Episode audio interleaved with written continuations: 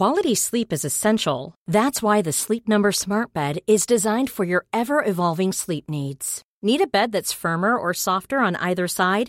Helps you sleep at a comfortable temperature? Sleep Number Smart Beds let you individualize your comfort so you sleep better together. JD Power ranks Sleep Number number 1 in customer satisfaction with mattresses purchased in-store. And now save 40% on the Sleep Number limited edition Smart Bed for a limited time.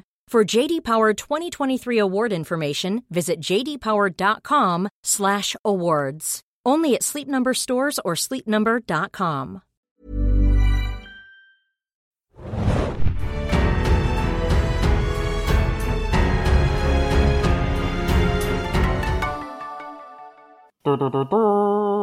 Wir blasen zur Jagd und damit herzlich willkommen zur Serienjunkies Podcast-Besprechung der inzwischen dritten House of the Dragon Episode.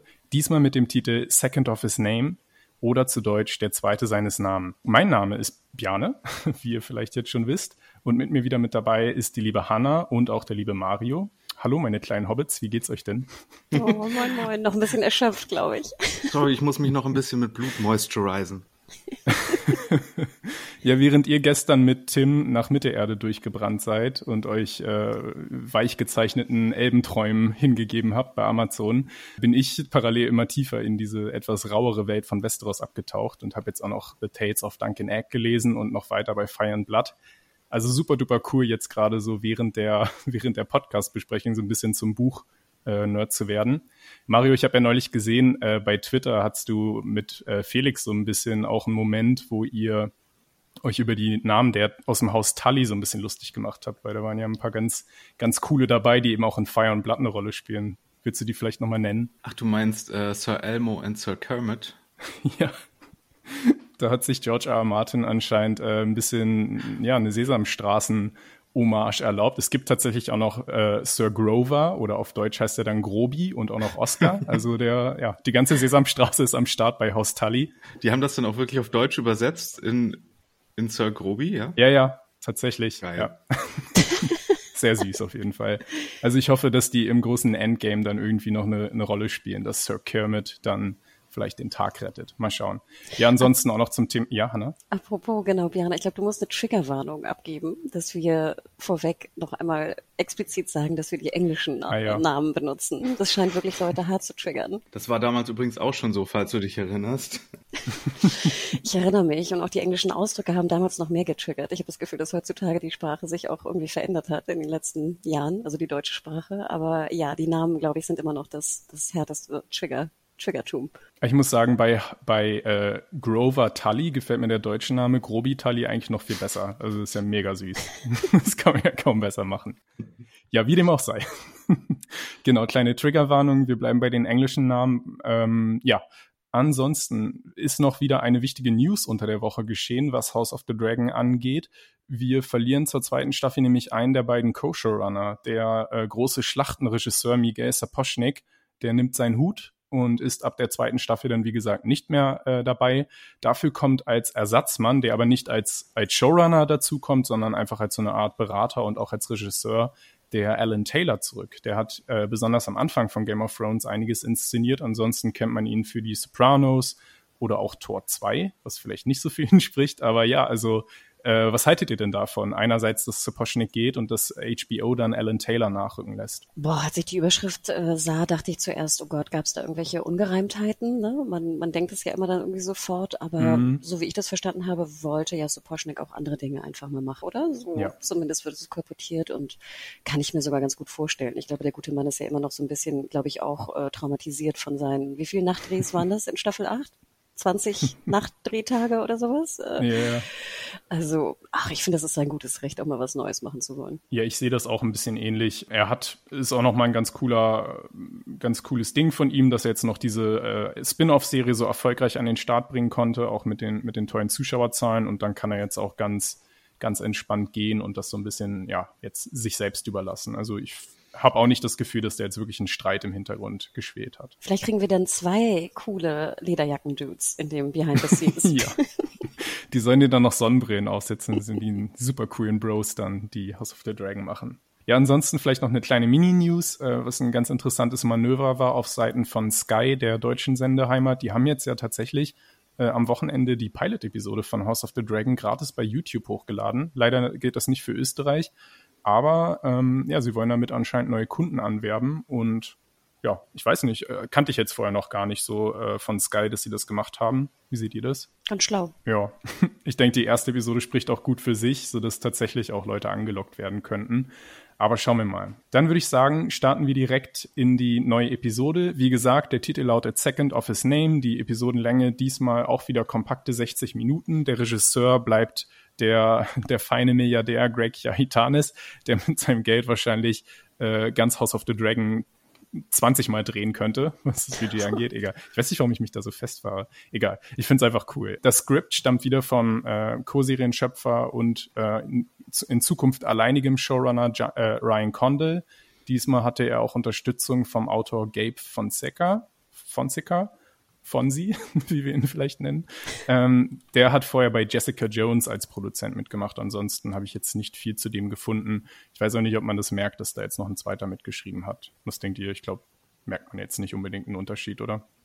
Aber ein Unterschied merkt man vielleicht, was das Intro angeht. Und da kann ich vielleicht mal an dich übergeben, Hanna. Ist dir da was aufgefallen? Weil du hast ja letzte Woche schon ganz schöne Adleraugen bewiesen, was das neue Intro angeht. Wenn ich das richtig gesehen habe, es war schon ein bisschen spät, als ich die Folge gesehen habe, aber ich meine, dass jetzt genau das angetreten ist, was ich vermutet hatte, oder auch viele andere natürlich vermutet haben, dass wir also jetzt einen neuen Knopf sehen oder Siegel oder was auch immer das jetzt im Endeffekt ist, Rad und dass der Knopf jetzt, äh, wenn ich das richtig erkannt habe, Alicent ist, die natürlich jetzt mit in dem Targaryen, sag ich mal, Blutgame mitspielt.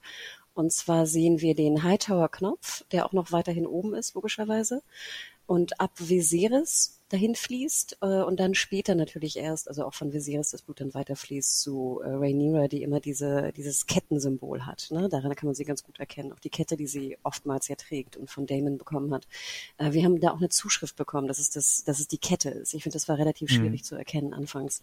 Also danke auch nochmal dafür. Aber ja, ich finde es cool. Also ich, das, das liebe ich so, diese kleine Variation dann im Endeffekt. Genau, und wir haben ja tatsächlich auch einen ganz neuen äh, Ast jetzt an dem, äh, an dem Familienstammbaum weil wir tatsächlich einen neuen Targaryen kennenlernen in dieser Folge. Es sind nämlich drei Jahre vergangen seit der letzten Episode wieder bis, ja, das ist diesmal der größte Zeitsprung bisher in dieser ersten Staffel. Wir haben die Hochzeit übersprungen vom König und Alicent äh, vielleicht aus guten Gründen, weil Hochzeiten wecken bei Game of Thrones ja nie allzu romantische Gefühle, sondern eher Todesangst. Und wir sind jetzt schon beim zweiten Namenstag von diesem Aegon, der eben der Sohn der beiden ist. Ja, ein Name, den man nicht einfach so zufällig wählt, oder Hannah? Weil Aegon, vielleicht kannst du uns nochmal erinnern, wer das ist. Genau, also ich glaube, Aegon ist eigentlich der wahrscheinlich bedeutsamste männliche Name, den man bei den Targaryens geben kann. Es geht natürlich zurück auf Aegon the Conqueror, Aegon der Eroberer, schätze, oder Egon, Agon, Egon wahrscheinlich auf Deutsch, der Eroberer, ähm, der also sozusagen ja eigentlich die die sieben Königslande erobert hat, beziehungsweise nicht alle sieben, sondern sechs, aber der natürlich jetzt die Dynastie mehr oder weniger so groß und mächtig gemacht hat in Westeros. Und ich denke, das ist schon ein ziemlich eindeutiges äh, Symbol oder mhm. Zeichen, wenn man seinen Sohn so nennt. Und er wird ja auch ausgerufen mit Aegon, second of his name, was man glaube ich mhm. auch nur sagt, wenn es der zweite König, also der zweite Aegon König werden soll. Was ja. ich schon ziemlich hart finde. Das ist ganz schön frech, wenn man bedenkt, dass eben Rhaenyra als Thronfolgerin eigentlich feststeht. Ähm, der Mann, der das später macht, da bringe ich jetzt mal kurz äh, ein bisschen vor, das ist, als die Jagd beginnt, äh, da ruft es eben einer, als die königliche Gesellschaft ankommt, äh, auf Aegon, der zweite seines Namens, ähm, das ist der Bruder von Otto Hightower, Lord Hobart Hightower. Den haben wir in der ersten Folge auch schon gesehen, wie er Rhaenyra die Treue schwört. Ja, und zwei Folgen später ruft er jetzt hier ihren kleinen Halbbruder aus. Der ist jetzt nämlich einer auch von einigen Lords, die wir, also wie gesagt, wir haben ihn schon gesehen, aber wir lernen auch einige neue Lords in dieser Folge kennen. Und ich würde sagen, wenn wir jetzt schon mit Aegon angefangen haben, schieben wir vielleicht mal diese ganze Schlacht äh, der Stepstones nach ganz hinten, wenn das für euch in Ordnung ist und damit die Eröffnungsszene quasi äh, über, die überspringen wir jetzt erstmal und machen einfach die gesamte Jagdgesellschaft. Die beginnt allerdings in King's Landing zunächst. Wir sehen tatsächlich dort auch Otto mit seinem Bruder Hobart sprechen. Und das fand ich sehr spannend, weil der Hobart, der flüstert ja eigentlich Otto, seinem kleinen Bruder, ein, dass der wiederum Alicent einflüstern soll, dass sie wiederum Viserys einflüstern soll, dass eigentlich Aegon auf den Thron gehört. Also das Spiel der Throne, das ist da schon auf einigen Meta-Level unterwegs. Also Glaubt ihr irgendwie, dass in Wahrheit dieser Hobart Hightower jetzt der große Strippenzieher sein wird? Hm, darüber habe ich nicht nachgedacht, aber es scheint ja so im, im Realm, im Reich, ähm, erstmal sowieso im Zeitgeist zu liegen, dass die Lords und Ladies eher annehmen, dass Aegon das wird. Und äh, alle, mhm. die mh, diese andere Alternative, die ja aktuell noch die aktuelle äh, Thronfolgerin ist, in Betracht ziehen, die sind ja so ein bisschen so äh, gegen den Strom immer noch. Das sind ja so ein bisschen die Underdogs, obwohl obwohl es ja immer mhm. noch eigentlich die die gesetzte Option jetzt ist. Aber können wir ganz kurz können wir ganz kurz ähm, äh, Samuel den Troubadour einmal wertschätzen und wir hier für ja. für die für die äh, Thronfolgerin hier die Spotify Song on Loop Spielbox sein muss. Ich spiel denselben Song nochmal. Ja. Ich bin ein trauriges Teenager-Mädchen. Spiel noch mal den Song. Das fand ich ziemlich super. Ja, Alexa, ne? Repeat. Ja. Äh, auch ein interessantes Machtspiel dann natürlich mit der Königin. Super unangenehm, wie der arme Samuel dann da zwischen die Fronten gerät. Ja, genau. Eine sehr denkwürdige Szene und sie spielt ja auch wieder in dem Godswood, ähm, wo wir auch die allererste Begegnung von Alicent und Rhaenyra gesehen haben in der Serie. Hanna, möchtest du dazu auch noch irgendwas loswerden, weil es ja auch visuell eine, wieder eine wunderschöne Szene mit dem Set. Ja, ich liebte natürlich, dass da auch so kleine Kissen und Decken sind unter dem Stumpf. Fand ich sehr, sehr schön. Aber nein, ich glaube, es ist ja auch eine gute Spiegelung, wie du schon sagtest. Ne? Jetzt Rhaenyra allein, sie hat ihre beste Freundin verloren. Ich meine, das dürfen wir nicht vergessen. Und es wirkt ja auch so, als ob sie nicht viele andere Freundinnen hat da in, in der Red Keep. Und wir sehen, finde ich, auch sehr schön so den Unterschied. Alles sind natürlich auch schwanger, ne, was sie auch jedes Mal betonen muss mit der Hand auf dem Bauch. Ich glaube, wir sehen sie in keiner einzigen Szene, wo sie nicht ihre Hand auf ihrem Bauch hat oder beide sogar. Aber auch was sie anhat. Ich meine, die beiden sind ja gleich ja. alt. Also Venera ist jetzt 17, schätze mal Alison auch in dem Dreh und sieht natürlich schon sehr viel erwachsener und weiblicher aus. Ne? Die Haare so in so einem Netz, ne? das Kleid komplett anders und dann dieser äh, äh, aufmüpfige Teenager von Venera, die irgendwie so ihr Ding macht, aber auch sehr traurig wirkt, finde ich weil sie halt keine mhm. Freundin mehr hat. Ja, ich muss sagen, dass durch diesen dreijährigen Zeitsprung wir natürlich einiges verpasst haben. Ich habe schon gesagt, die Hochzeit. Aber was mir auch ganz besonders gefehlt hat, und ich glaube, das geht vielen so, ist einfach auch dieses konfrontative Gespräch zwischen Alicent und Rhaenyra, was wir dadurch verpasst haben. Weil es muss ja irgendwann den Moment gegeben haben, wo Rhaenyra vielleicht mal Alicent dann zur Seite nimmt, als sie dann verlobt war mit ihrem Vater und sie fragt, ähm, what the fuck? Und deshalb, wir sehen jetzt nur so ein bisschen die Nachwehen davon oder wie jetzt eben die neue Beziehung aussieht. Hat euch das auch gefehlt oder was hat euch gefehlt durch den Zeitsprung? Vielleicht auch so. Ja, oder auch nicht. Vielleicht haben die auch gar nicht gesprochen. Ne? Es kann ja auch sein, dass du dich manchmal auseinanderlebst, in Anführungsstrichen, oder ja. irgendwas passiert und dann sind beide so grantig, dass sie gar nicht sprechen. Also das habe ich komischerweise gar nicht so sein. vermisst. Vielleicht kann ich dazu ein bisschen Buchwissen andeuten, was ich jetzt auch kann. In dem Buch wird es so geschildert, dass Rhaenyra diese ganze Sache tatsächlich sehr zumindest souverän hinnimmt. Also sie nennt dann auch Alicent nach der Hochzeit gleich ihre Mutter und sie ist dann sogar auch bei der Hochzeit äh, sehr engagiert dabei. Äh, da bin ich froh, dass wir das nicht gesehen haben, weil sie gehört tatsächlich zu den Ladies, die dann den König entkleiden, damit er zu seiner ja. Frau gebettet werden kann. Finde ich sehr, sehr weird, dass die Tochter da dabei sein muss. Ja, aber in dem Buch wirkt es eben so, als ob sie da schon Verständnis für hat, dass die beiden jetzt zusammenfinden. Vielleicht hat die Serie auch deshalb da nicht weiter drauf rumreiten wollen, dass Rhaenyra ja offensichtlich beleidigt war in, am Ende der letzten Episode deswegen. Ja, apropos unangenehm und wir hatten es ja gerade gesagt, dass der Samuel da so ein bisschen in, zwischen die Fronten gerät. Wir haben so eine ähnliche Szene dann auch, als es endlich losgeht von King's Landing aus ähm, in den Kingswood, also in den Wald, wo gejagt werden soll. Da sitzen wir nämlich in der Kutsche und da ist so eine arme Amme, auf, der, auf deren Gesicht wir immer wieder raufzoomen, wie sich äh, Rhaenyra mit ihrem Vater streitet. Das fand ich sehr, sehr lustig. Ähm, Hannah, diese Kutsche, du liebst sie, oder? Ich kann die nicht ab. Also ich verstehe das gar nicht. Ich könnte mich verstehen. Ich finde immer noch, die, die passt da nicht rein. Und ich, ich habe auch, ups, ich habe auch immer das Gefühl, dass sozusagen die Kutsche viel zu hoch ist. Ich habe das Gefühl, die könnte auch gleich umkippen, so ungefähr, von der Bauart. Und ich verstehe nicht, warum die Reifen nicht irgendwie braun sind und diese, dieses Achsengebilde. Ich glaube, das würde so viel besser passen. Und ich kann verstehen, wenn da oben so ein bisschen wilderes Design ist, was, glaube ich, Mario auch letzte Folge sagte. Ja, aber dann macht die Reifen doch wenigstens braun oder, äh, oder anders. Ich fand auch zumindest was ganz positiv war, sie scheint ja sehr groß zu sein. Drin sah sie sehr geräumig aus, vielleicht ein Tick zu groß, I don't know. Aber jedes Mal, wenn ich diese Kutsche sehe, denke ich so, die passt für mich da nicht rein. Keine Ahnung, ich komme da nicht drüber hinweg. Ich habe tatsächlich auch schon von der TARDIS-Kutsche gelesen, ja. Ja. sie ist innen drin sehr geräumig, was man von außen jetzt gar nicht so sieht. Also es ist schon ein bisschen lustig. Auch wenn sie dann aussteigen, als sie angekommen sind, sieht es ein bisschen aus wie so ein Clowns-Auto, wo einfach so 20 Leute aussteigen. Ja, wirklich nur so ein Mary Poppins Handbag, ne, wo dann alles rauskommt. Das Acting von Rhaenyra ist auch immer mehr Danny-mäßig, oder? Jetzt, wo sie so ähm, leicht angepisstes Teenage-Mädchen ist, oder? Ach, ich find's super. Ich liebte diese Szene, wo sie dann so leise was so murmelt. Ne? Ich erinnerte mich da sehr gut an solche Streitigkeiten mit meinem Vater. Ich fand, das war sehr, sehr, sehr, sehr spezifisch genau, wie man das macht als Tochter. Ach so, nee, das war jetzt auch komplett ja. neutral wertig äh, gemeint. Ich finde nur, wenn Daenerys so, it's my crown, it's my throne, das ist so ungefähr, ja auch ungefähr die gleiche Situation, ja. in der wir hier sind. Nur, dass sie hier noch gegen ihren Vater wettet und nicht gegen die gesamten sieben Königreiche, die sie nicht mehr wollten. Ja, Hanna, du hast ja mal erzählt, dass du Freunde oder Bekannte hast, die äh, auch tatsächlich dachten, es wäre eine, eine Prequel-Serie zu da Daenerys. Ähm, denken Sie das immer noch oder haben Sie mittlerweile... Oh, ich habe gar nicht gesprochen. Ich, ich hoffe, dass es jetzt nicht mehr so ist. Ich hoffe es. Aber das würde jedenfalls nicht helfen, weil ich würde dem Mario würde ich da auf jeden Fall recht geben, dass die beiden sich schon sehr ähnlich sind. Und dann später, da kommen wir noch dazu, dann auch in der Kombination mit dem Sir Kristen Cole, der vielleicht auch so ein bisschen Jon Snow-artig unterwegs ist, da ist schon irgendwie die Dynamik eine ähnliche wie in der finalen Staffel Game of Thrones zwischen den zwei Hauptfiguren. Die aber bessere Chemie haben, meines, meiner Meinung nach. Die Rhaenyra und der Kristen haben eine bessere Chemie. Meiner Meinung ja. nach, ja. Ja? Ja, ich bin mir aber nicht sicher, ob es eine Danny Jon Snow Beziehung ist oder ob ich nicht mehr, viel mehr Brienne und Renly Vibes von denen bekomme. Aber da sind wir wieder bei der Frage, was wollen die Showrunner, welche Story wollen die hier erzählen? da sind die, äh, da ist die Münze noch in der Luft für mich, sprichwörtlich. Aber denkst du weiterhin, Mario, dass jetzt äh, Rhaenyra kein sexuelles Interesse hat an Kirsten? Ich bin wirklich nicht sicher. Nach wie vor. Ich habe jemand hat ja äh, auf, sorry, ich weiß nicht mehr, wer das war, aber auf Twitter auch mir so ein Quote gezeigt dass den Showrunnern das schon bewusst ist, mhm. dass sie hier damit kokettieren. Ich weiß es noch nicht, wo das hingeht. Ähm, vielleicht, wie gesagt, Renly und Brienne.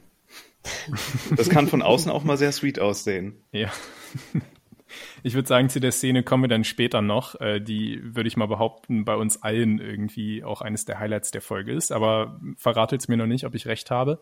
Wir sind erstmal noch äh, beim Aussteigen aus der Kutsche, denn dort lernen wir jetzt eben die bereits angedeuteten neuen Lords kennen. Der Hobart, wie gesagt, ruft den König Aegon II. schon mal so aus und riskiert damit eigentlich seinen, seinen, äh, seinen Kopf aber der König Viserys, der sagt ja immer, ja, das sind nur Worte und so. Stört ihn nicht. Aber zwei Lannisters lernen wir kennen. Oder besser gesagt sogar drei, wenn man noch die Mutter äh, Kira dazu zählt. Aber es sind in dem Fall die zwei Zwillinge Thailand und Lord Jason. Also Lord Jason ist eben der Lord von Casterly Rock und Thailand, sein Zwillingsbruder, ist jetzt der neue Master of Ships im kleinen Rat von Viserys, nachdem Corlys ähm, am Ende der letzten Folge nach der geplatzten Vermählung mit seiner Tochter so ein Rage-Quit gemacht hat und gesagt hat, ich mache jetzt mein eigenes Königreich. Habt ihr den erkannt? Also das Gesicht von Tyland Lannister? Denn tatsächlich, der Schauspieler ist ein bekanntes Gesicht aus dem Game of Thrones-Universum. Uh, nee.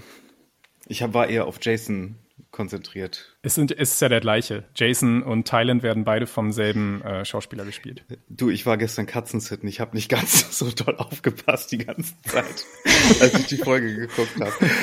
Es ist auch schwierig. Hat die Katze ihn erkannt. Ach doch, warte mal, warte mal, warte mal. Ja, Jason, der kam mir bekannt vor. Und zwar, das ist der. Oh, hilf mir mal. Vielleicht will Hannah dir aushelfen. Äh, ich habe ihn automatisch nicht erkannt, aber ich glaube, irgendwer hat es mir auch ge getwittert oder so, dass das einer ist, glaube ich, aus der ersten Staffel, ne? Irgendein Lord, den wir genau. schon mal genau. gesehen haben bei einem Turnier, meine ich. Es ist Sir Hugh, oder also der Schauspieler heißt Jefferson Hall und er spielt in der ersten Staffel Game of Thrones den Charakter Sir Hugh. Das war so ein bisschen der Knappe von dem, äh, von der, von der toten Hand des König, äh, Königs Aaron, also John Aaron. Und den sehen wir dann einmal bei dem Turnier, der wird dann relativ äh, schnell von dem Mountain beim Tjosten äh, ja, umgebracht. Also der Schauspieler war einfach schon mal ein ganz anderer Charakter. Ah, verstehe. Ich dachte, nee, ich hätte den eher bei, bei den äh, Lords aus dem Norden irgendwo verortet. Aber gut. Okay. Ich fand aber sehr schön, wie schleimig und eklig er war. Also, oh, mhm. da geht's einem ja wirklich, äh, gerade wenn er sich so dicht an Renewer stellt, so von hinten, da kriege ich ja auch immer die Kritze, wenn so Leute, die ich nicht kenne, ja. dann immer so dicht kommen. Ugh. Also ja, sehr eindeutig, glaube ich, was er, was er vorhat und was er machen will. Und hier, ich baue dir auch einen Dragon Pit, ne, dann mit unsere Kinder auch Dragon Rider werden und sowas. Also, ach, eklig, wirklich eklig. Es ja. scheint wirklich auch generationsübergreifend zu sein, wie, wie die Lannisters sind. Ja, er Lannister ziemlich hart, das stimmt. ich, ich weiß, dass Jason irgendwie auf, auf irgendwie so was Altgriechisches zurückgeht, aber trotzdem Jason, das klingt einfach irgendwie wie so ein, wie so ein, wie so ein Highschool-Arschloch irgendwie ja, aus so einer, aus so einem Highschool-Drama und Leute regen sich bei äh, Rings of Power auf, dass es ein Theo gibt. ich finde, Jason klingt viel mehr nach, naja. Trotzdem hat es das Haus Lannister wahrscheinlich noch besser getroffen mit den Namen als das Haus Tully, wie wir anfangs erwähnt hatten. Mhm. Ähm, aber Mario, erliegst du denn seinem Charme, dem von Jason oder vielleicht auch von seinem Zwillingsbruder? Wie haben sie dir gefallen? Ich meine, er hat ein gutes Angebot, ne? Wir haben ja äh, noch nicht so viel von der anderen Option mitbekommen. Also der, hat er die Schlacht überhaupt mhm. überlebt? Ja, ne? Der vom von der Sea Snake, der Sohn, ja. der die andere Option ist, weil der wäre irgendwie der, genau. die sehr vernünftige Option, nachdem der König jetzt nicht die schlauere Ehe eingegangen ist, die strategisch schlauere. Mm, aber hier, ich glaube, ich glaube, da hat der König hier auch schon recht.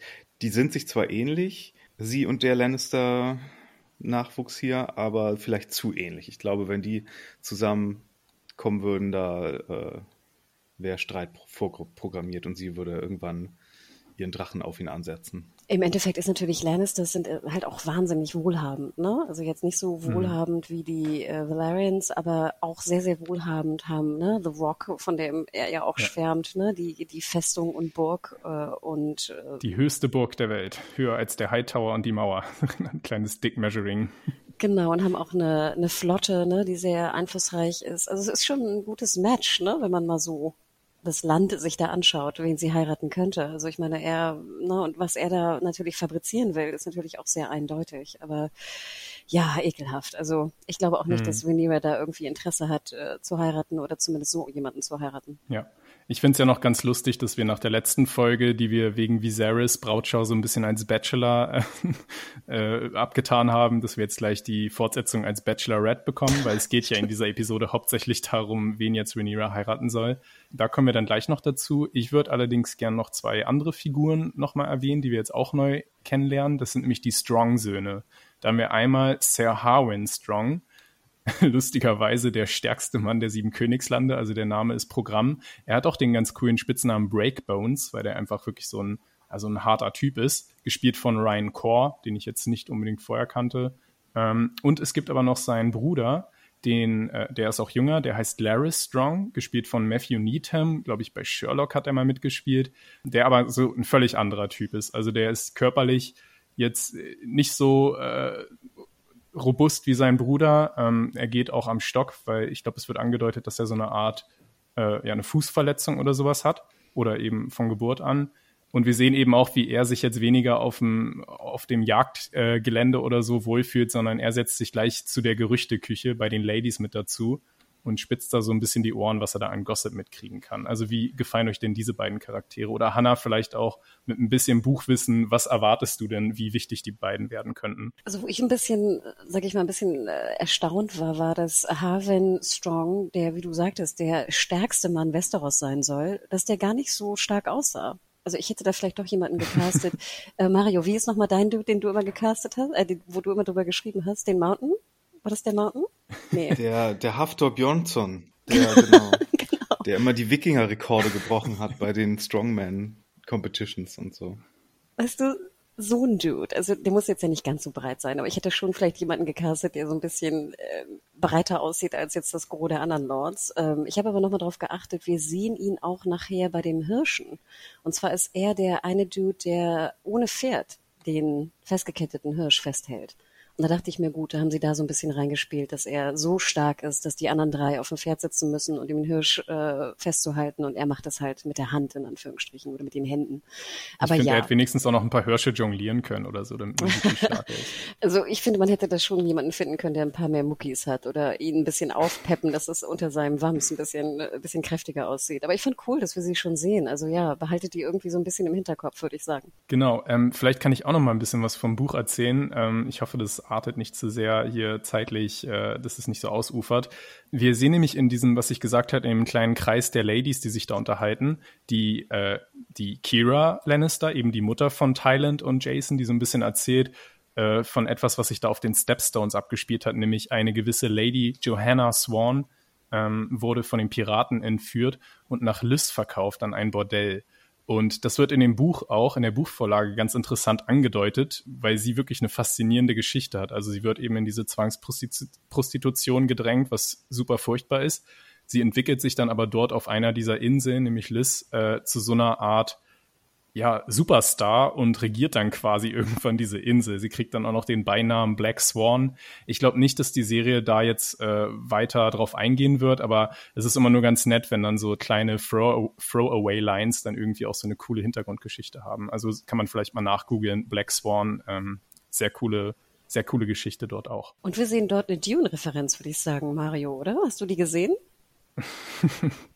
Nein? Den Mops? Ich habe sie gesehen. Ja, der Ach, Mops. den Mops, ja, ja, klar. Ach so, stimmt, den habe ich schon wieder verdrängt gehabt, ja. Ja. Ich dachte, der wird dir gefallen. Nee, ich habe ich hab mehr, ich hab mehr an Loriot gedacht, den, den anmutigen Waldmops. Aber ja. Ich habe mich ja gefragt, ob es Möpse damals schon gab. So, also ja, damals ist es spielt in der Fantasy-Welt, es gibt auch Drachen, aber ich dachte immer, dass Möpse eigentlich eine viel jüngere Kreation der, der Überzüchtung wären. Da hätten wir jetzt wieder unsere Evolutionsbiologin in der Kartei gebraucht. Ich hoffe, sie meldet sich noch. Aber ich habe dann selber mal nachgeschaut, die gibt's schon echt lange. Also in, im alten China irgendwie schon, ja, vor über 2000 Jahren gab's anscheinend schon wirklich? Wesen. Ja, Okay. Sehr interessant. Darf ich mal eine Frage stellen, äh, auch bezüglich Buch? Ähm, Sir Gregor hieß ja nicht Sir Strong in Game of Thrones in der Serie. Soll man aber in der Vorlage hier eine Verbindung herstellen zwischen den Strongs und, und warum dann der Sir, Sir Gregor, also Sir Strong genannt wurde? Also nachdem der Mountain zum Zombie wurde? Also, Hannah, willst du? Weil es sind ja völlig verschiedene Familien, würde ich sagen. Also die Strongs, das sind eben die Herren von Harrenhall sozusagen. Und wir kennen ja auch den Lionel Strong, den Vater der beiden. Das ist der Master of Laws. Und die, der, der Berg oder der Mountain und auch sein Bruder, The Hound, die waren eben Cleganes. Also Ja, ja, klar, aber hat man versucht, ihn sozusagen als Lord aus dem Haus zu verkleiden aus irgendeinem Grund? Oder sollte das nur ein augenzwinkernder Name sein, weil er jetzt nur noch ein starker Mountain ist? Ich glaube, letzteres. Okay. Dann hätte ich gern noch, äh, würde ich gern noch einmal darüber sprechen, wie allgemein dieses Jagdlager, also das Set so gestaltet ist. Da muss ich ganz kurz einfach mal in Schwärmen kommen. Es ist einfach großartig, so ein Aufwand. Ich habe da richtige Succession-Vibes auch bekommen. Wer die Serie kennt, da gibt es nämlich auch eine Jagdepisode. Und ich finde es einfach so cool, wenn diese reichen Familien dann immer auf irgendwelche Trips gehen und dann da ihre Charakterarbeit dort in einer schönen Kulisse ähm, machen. Und was sehr interessant ist, fand ich, dass George R. R. Martin tatsächlich die Szene, die er in der, Mut in der äh, Game of Thrones Serienadaption am meisten gehasst hat, war immer die von Roberts Jagd, die er letztendlich dann auch durch den Wildschweinangriff zu seinem Tod geführt hat, weil er einfach gesagt hat, wenn er eine mittelalterliche oder eine Fantasy-Jagd inszenieren würde, wäre das niemals, dass nur vier Typen mit einem Speer in den Wald reinlaufen und quatschen, so wie es eben bei Game of Thrones war, aufgrund des kleineren Budgets, sondern da muss natürlich ein riesiges Lager aufgebaut sein, große Zelte, es muss große Reden geben und Partys und am Ende kommt der König natürlich gar nicht selbst irgendwie an und jagt das Tier, sondern ihm wird das so vorgelegt. Das war quasi dann auch so ein bisschen eine Verbeugung vor George R. R. Martin, der auch beteiligt ist, vielleicht auch auf eigenem, eigenes Drängen von ihm, dass sie das so gestaltet haben. Aber ja, also ich war begeistert von dem gesamten Setdesign und äh, wie ging es euch da? Vielleicht hat die Tanis da ein paar Millionen ge- spendiert oder so, weil das war wirklich schon, wie du sagtest, also ein Unterschied wie Tag und Nacht. Aber ich finde es auch weiterhin Ja. super interessant, weil da sehen wir ja auch mit wie viel wenig, wie, wie viel weniger Budget Game of Thrones einfach vor einer der ersten Staffel hantieren musste. Ne? Das einfach, wie du sagtest, eine Jagd, ein Jagdfestival oder Trip sind dann halt drei Leute im Wald oder vier. Ja. Aber um mal die Szene äh, mit Robert Baratheon zu verteidigen, er ist ja auch eher so ein Prügeltyp der König geworden ist und dass er äh, im Alleingang jagen geht, finde ich schon relativ glaubwürdig. Ja, also da gebe ich dir recht, dass er auf jeden Fall eher der Typ wäre als Viserys. Ja. wir merken ja auch, dass Viserys nicht so wirklich Spaß hat bei der ganzen Sache. Es liegt natürlich auch daran, dass seine ganzen Berater ihn andauernd nerven mit irgendwelchen Angelegenheiten. Wir haben ja Thailand, der immer wieder jetzt äh, auch über die Sache in den Stepstone spricht. Da kommen wir später noch dazu. Aber hauptsächlich ist es jetzt ja auch so, dass diese ganze Feierlichkeit zu Ehren seines Sohnes gestört wird durch eben Leute, die versuchen, ihre Söhne an Rhaenyra anzudrehen. Da haben wir, ähm, wie gesagt, die Lannister, also den, den Lannister ähm, Jason und was ich dann auch super lustig fand, oder ja, es ist eigentlich wie letzte Woche. Ich fand's lustig und Hannah fand's wahrscheinlich einfach furchtbar, dass Otto tatsächlich seinen eigenen Enkel, den Sohn des Königs, also Aegon, mit Rhaenyra verkuppeln will. Und also ja, was haltet ihr denn von der Option? Zwei Gedanken hatte ich da. Erstens dachte ich, Otto wirft sich jetzt selber noch in den Ring. so sozusagen doppelte Verkupplung mit dem Königshaus, das wäre auch nicht schlecht. Oh no. Und, und zweitens fände ich es witzig, wenn jemand, der Game of Thrones nicht kennt, diese Szene mit anguckt. Und der, der Fakt, dass das Alter des Prinzen nur das Schockierende für den König war und nicht der Fakt, dass es der Bruder ist. Ja. so für Außenstehende. Der Halbbruder, aber tatsächlich ist es ja, auch so, dass. Viserys Eltern Genau, die Eltern von Viserys waren Geschwister und auch schon die Großeltern. Das heißt, der Mann hat insgesamt sowieso nur zwei Großeltern, weil einfach ja sein Familienstammbaum ein einziger Kreis ist. Also ja, das hat ihn wirklich überhaupt nicht schockiert. Das war wirklich das Alter, genau. Ja. Ja, wobei ich dachte, der, der Joke passt irgendwie nicht so ganz, weil ich meine, Viserys ist ja auch sehr viel älter jetzt hier in der Serie als Alicent. Also ich fand das, die Reaktion war so ein bisschen strange, weil ich fand eigentlich jetzt aus dem Targaryen Law heraus ist es ja eigentlich ein ziemlich schlauer Vorschlag. Weil du dann noch ja. diese ganze Nachkommenschaft und wer wird jetzt äh, Thronerbe so ein bisschen umgehst fast. Also ich fand das einen ziemlich schlauen Vorschlag ja. von, von Otto.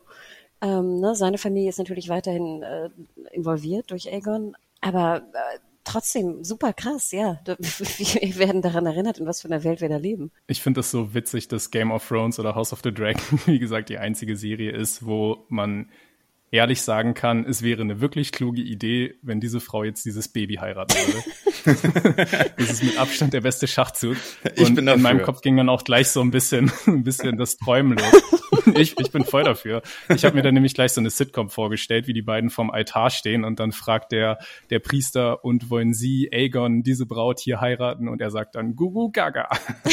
und dann sieht man, wie er als Babykönig das Reich regiert ja. und dann Otto immer aus seinem Gebrabbel irgendwie Befehle rauslesen will. So, oh, der König will, dass ich befördert werde ja, also ich fände cool, aber daraus wird ja leider nichts. Obwohl ja. man ja auch sagen muss, man würde die ja vermählen, also man würde sagen, die sollen heiraten, aber die würden ja nicht jetzt, äh, sie würde ja nicht das Baby heiraten, sondern sie würden, nein, nein. sie würden dann heiraten, wenn er vielleicht irgendwie, ich weiß nicht, 14 ist oder so, nicht, dass es die Sache besser macht, aber was ich da so krass fand, ist dann der Gedanke, dass sie dann theoretisch ja zwölf Jahre warten muss, bis sie verheiratet wird, wo ich denke, wenn du 17 bist, ja, also, mhm, okay. Na, sie will ja eh nicht heiraten. Also vielleicht wäre das für sie sogar noch, noch optimaler. Ja, und, und wie gesagt, es ist ein schlauer Vorschlag, weil dann halt dieses, diese mhm. ganze Debatte auch einfach mal nicht diskutiert wird, ne? Oder mhm. ad acta gelegt ja. wird. Also wild. Aber ich finde, ja, krass. Ich wollte nur einmal nochmal mich entschuldigen für letzte Woche, als ich gesagt habe, Paddy Considine ist vielleicht nicht optimal besetzt.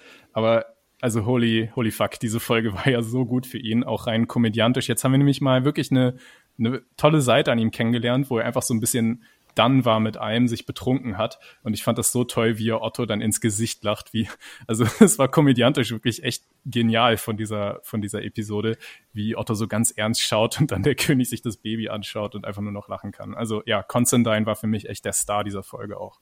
Für mich auch. Und ich muss auch sagen, die ganze Szene oder die, das ganze Segment, wo er auf dem Thron sitzt, die ganzen Leute kommen bei ihm an.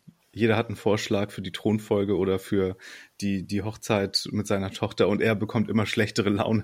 Das ist auch mit Abstand mein Lieblingspart dieser Folge gewesen. Was ich ja auch sehr interessant finde, ist, dass diese gesamte Jagd eigentlich von allen, außer von Viserys, äh, zu so einer ganz großen symbolischen Nummer erklärt wird. Also vor allem Otto forciert das ja sehr, dass er eben äh, sagt hier, okay, wenn das jetzt eine tolle Jagd wird, dann ist es ein Zeichen dafür, dass doch Aegon, weil zu dessen Ehren findet das ja statt, der wahre König sein sollte. Und wir sehen das ja so ein bisschen dann symbolisiert durch diesen White Hart, also so einen weißen Hirschen, der auch immer als King of the Kingswood bezeichnet wird, der einfach, wenn man den trifft und wenn man den erlegt, dann ist es ein Zeichen der Götter, dass du der einzig wahre König bist. Und ja, also am Ende ist es ja tatsächlich auch so, dass der wahre König, also dass Viserys eben keinen echten White Heart kriegt, sondern nur so einen braunen, obwohl ja tatsächlich einer auch unterwegs ist. Und ich habe ich hab sogar kurz überlegt, ob Otto, weil der eben alles so manipuliert, tatsächlich diesen White Heart, den, den Rhaenyra dann zu Gesicht kriegt. Sorry, ich springe jetzt gerade in der Zeit sehr hin und her, ähm, wir kommen gleich noch zu Rhaenyra und Kristen,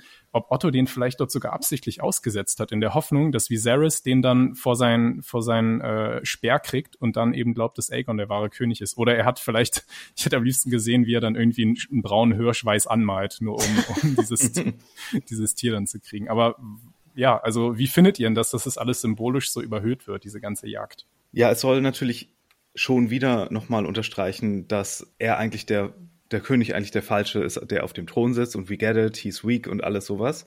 Das mhm. hatten wir ja schon x-mal. Er hat auch seine Finger in der Zwischenzeit verloren, ne? Der, der Thron hat buchstäblich seine Finger gegessen. Er konsumiert ihn sozusagen. Ja. Und das soll natürlich am Ende andeuten, ne, dass der, die königliche, königliche Gestalt des Waldes sich eher mit Rhaenyra auf einer Höhe sieht und die haben dann auch diesen einen kurzen, respektablen Moment miteinander. Ich musste auch so ein bisschen an die Szene aus The Queen denken mit Helen Mirren, wo sie das Reh trifft im Wald und dann wegscheucht. Ja. Und dann hatte ich noch eine ganz andere Assoziation, weil wir haben hier eine Prinzessin, die im Wald den König des Waldes in Gestalt eines Hirsches trifft und sich dann noch mit einem wild gewordenen Wildschwein auseinandersetzen muss. Das ist alles schon sehr Prinzessin Mononoke, oder? Was, was George R. R. Martin garantiert gesehen hat, by the way, aber ja. Ich musste komischerweise ein bisschen an Red Dead Redemption 2 denken. Weil du da auch sozusagen uh. weiße Tiere jagen musst, ja, leider. Stimmt. Und dann auch den, ich glaube, der weiße Hirsch ist sozusagen fast eins der ersten, was man erlegt.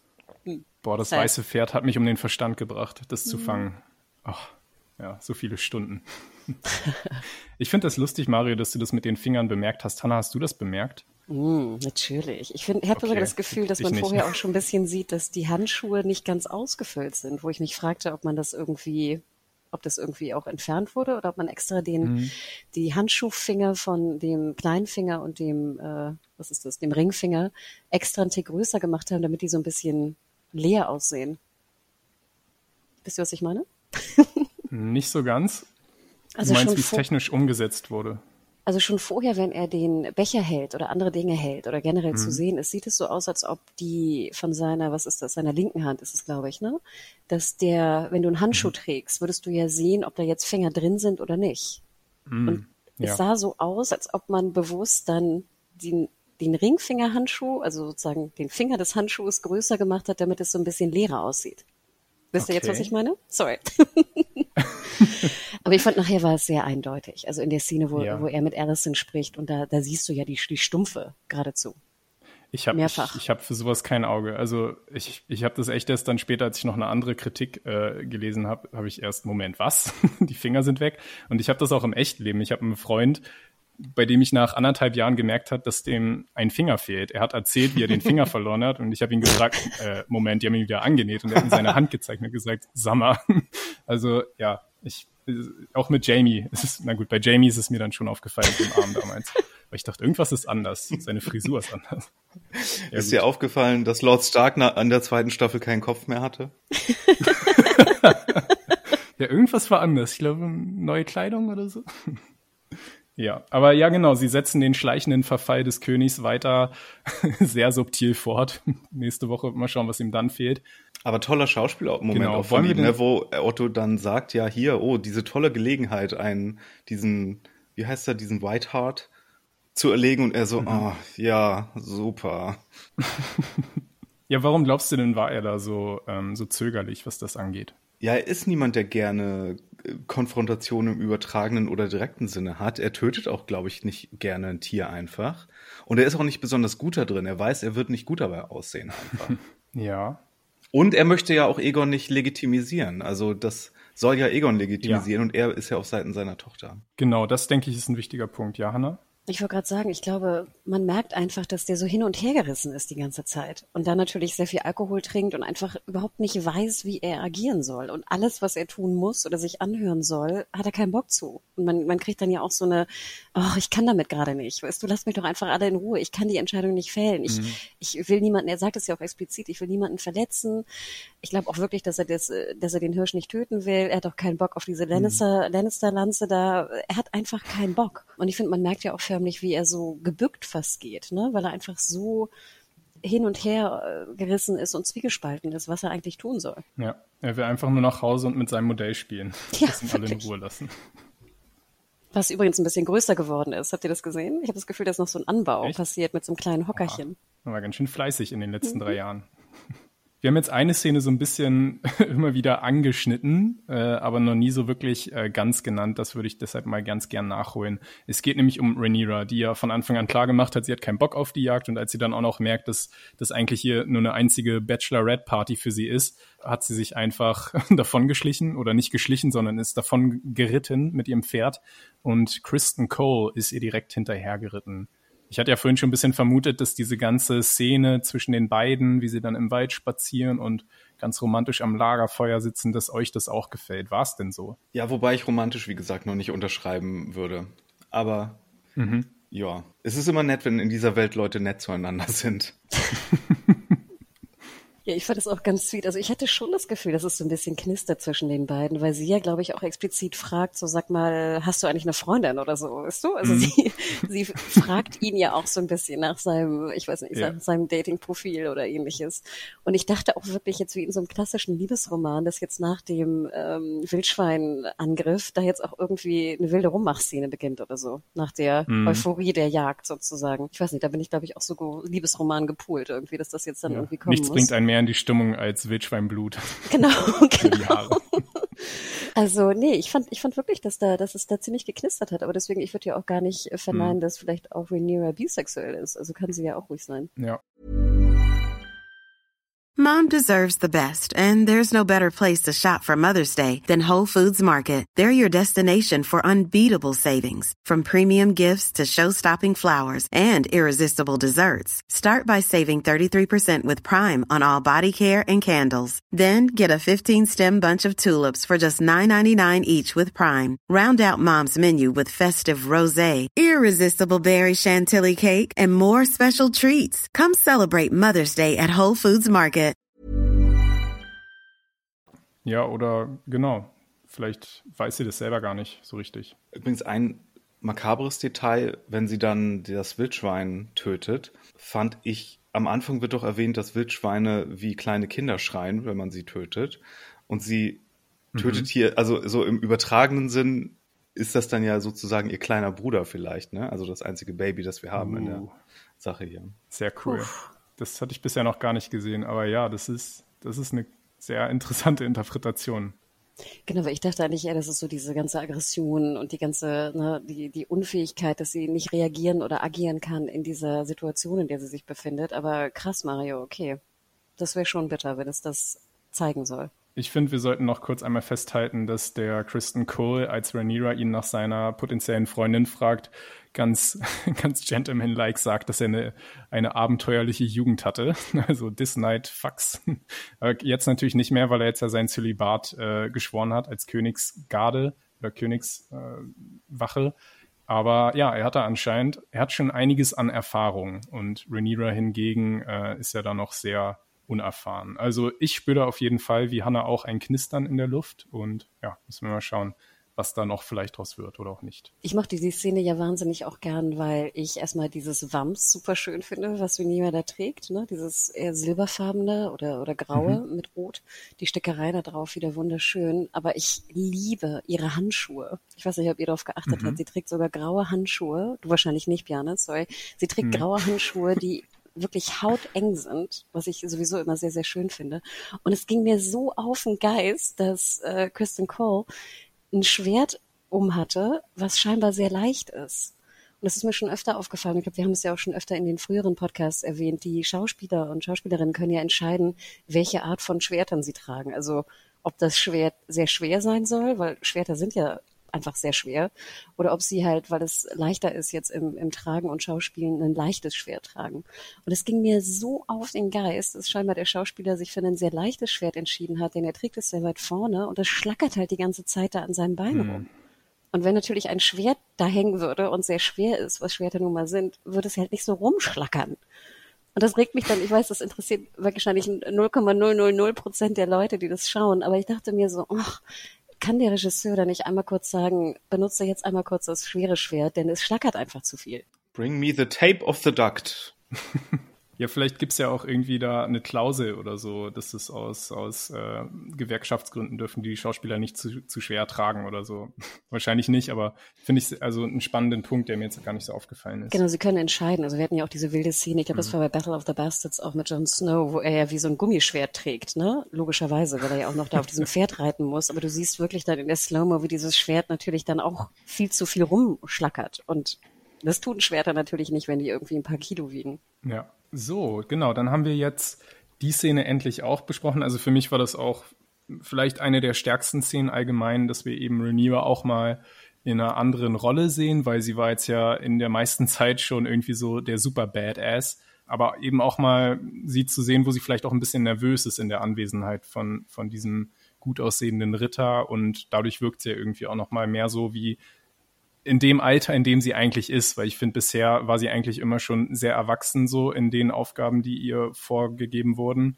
Und da haben wir sie jetzt nochmal eher so in so einem Coming-of-Age-Moment erlebt.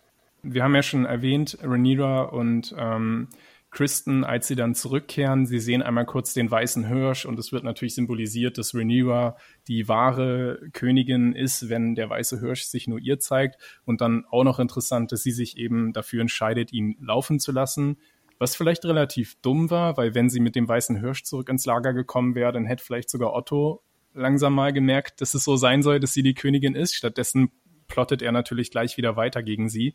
Aber auch dieser Moment, wo sie eben mit dem erlegten Wildschwein und den blutüberströmten blonden Haaren in das Camp zurückkehrt und dann dieser Soundtrack, also mit diesem, mit diesem Chor, der irgendwie so rhythmisch da mitsingt, da, das war schon ziemlich cool. Für, für mich vielleicht bisher auch das beste Ramin Javadi-Stück in der neuen Serie.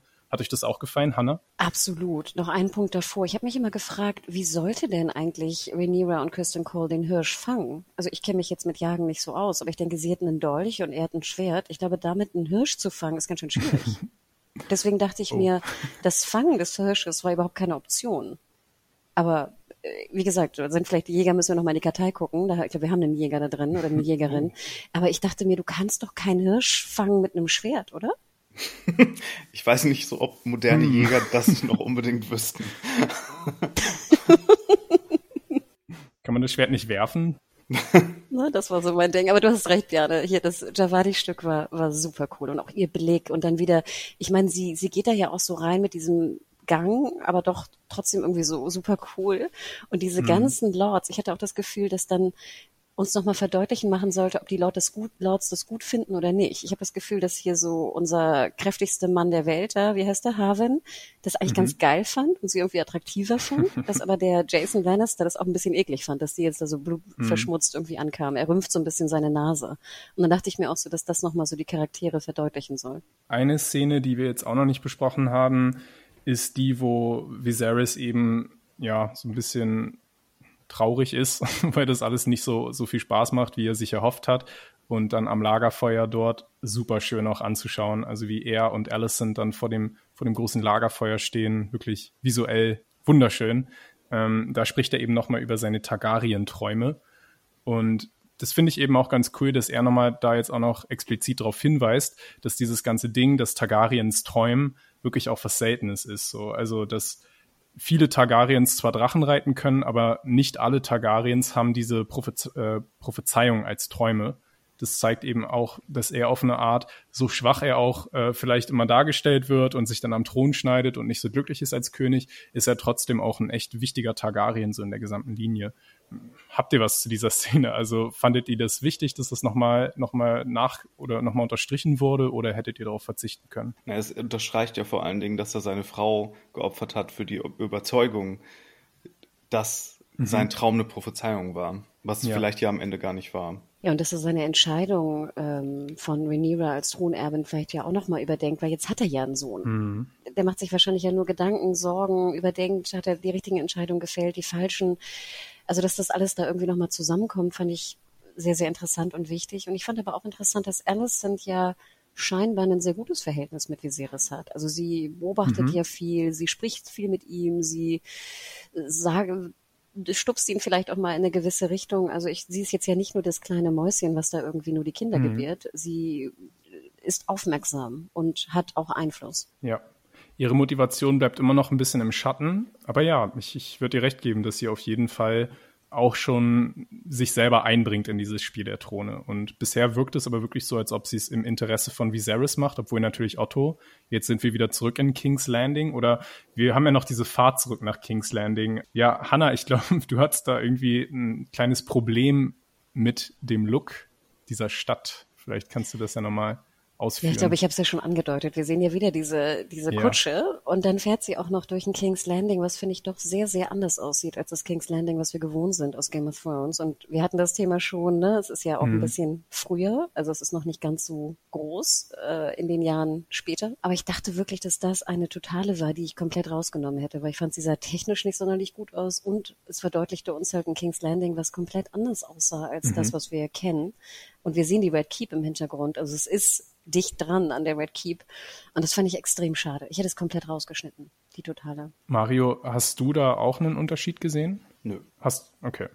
Ich hätte noch eine, auch eine andere Sache noch, wenn wir äh, zurück in King's, King's Landing sind. Wir sind jetzt bei der Szene, ähm, wo Otto eben zu Allison kommt ins Zimmer und sie nochmal so ein bisschen wieder auf Linie bringt, äh, dass sie jetzt eben Viserys beeinflussen sollen, dass Aegon der König werden sollte. Hier ist ein Ausdruck, den ich übernehmen werde. Und zwar The Gods have punished me for my indulgences. Nächstes Mal, wenn ich verkatert bin.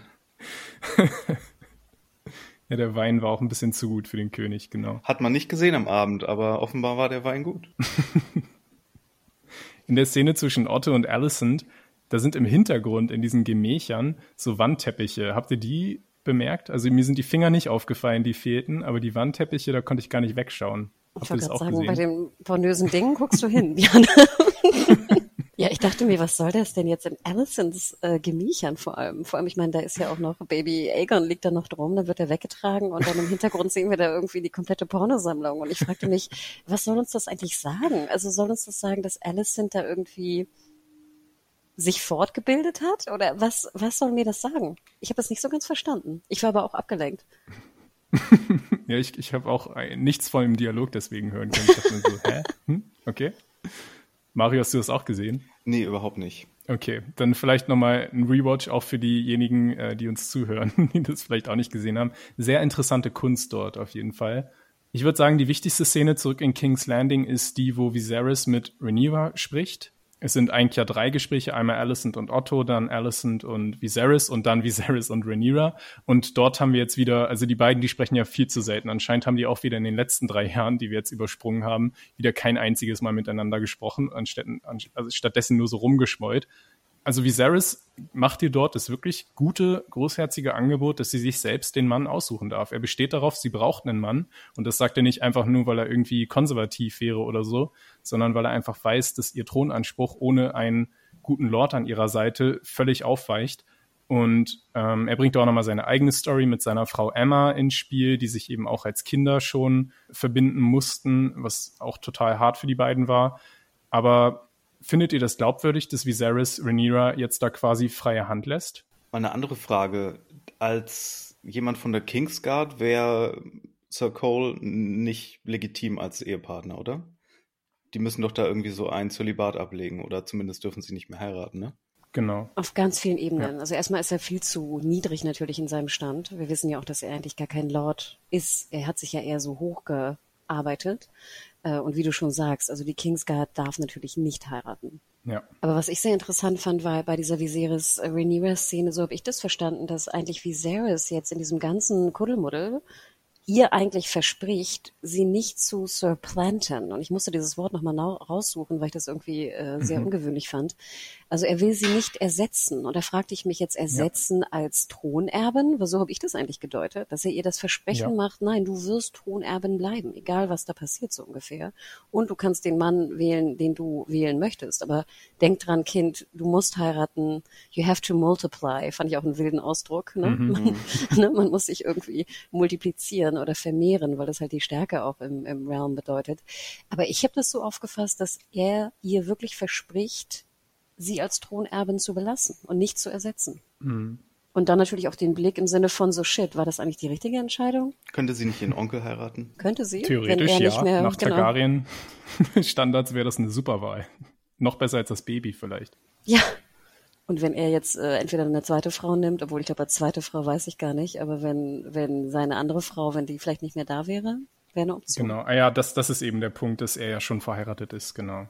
Ach ja. Wir haben jetzt einen Heiratskandidaten bisher noch äh, nicht angesprochen, das würde ich jetzt gerne nochmal nachholen. Der wird tatsächlich während der Jagd vorgeschlagen von Lionel Strong, Lenor. der nicht etwa seinen super starken, genau, der will nicht etwa seinen super starken Sohn Harwin ins Spiel bringen, sondern Lenor Velaryon, den Sohn der Sea Snake, Mario, du hast es schon gesagt. Den lernen wir jetzt auch das erste Mal richtig kennen. Wir haben ihn in der ersten Folge schon mal auf der Tribüne beim Tjost als kleinen Jungen gesehen.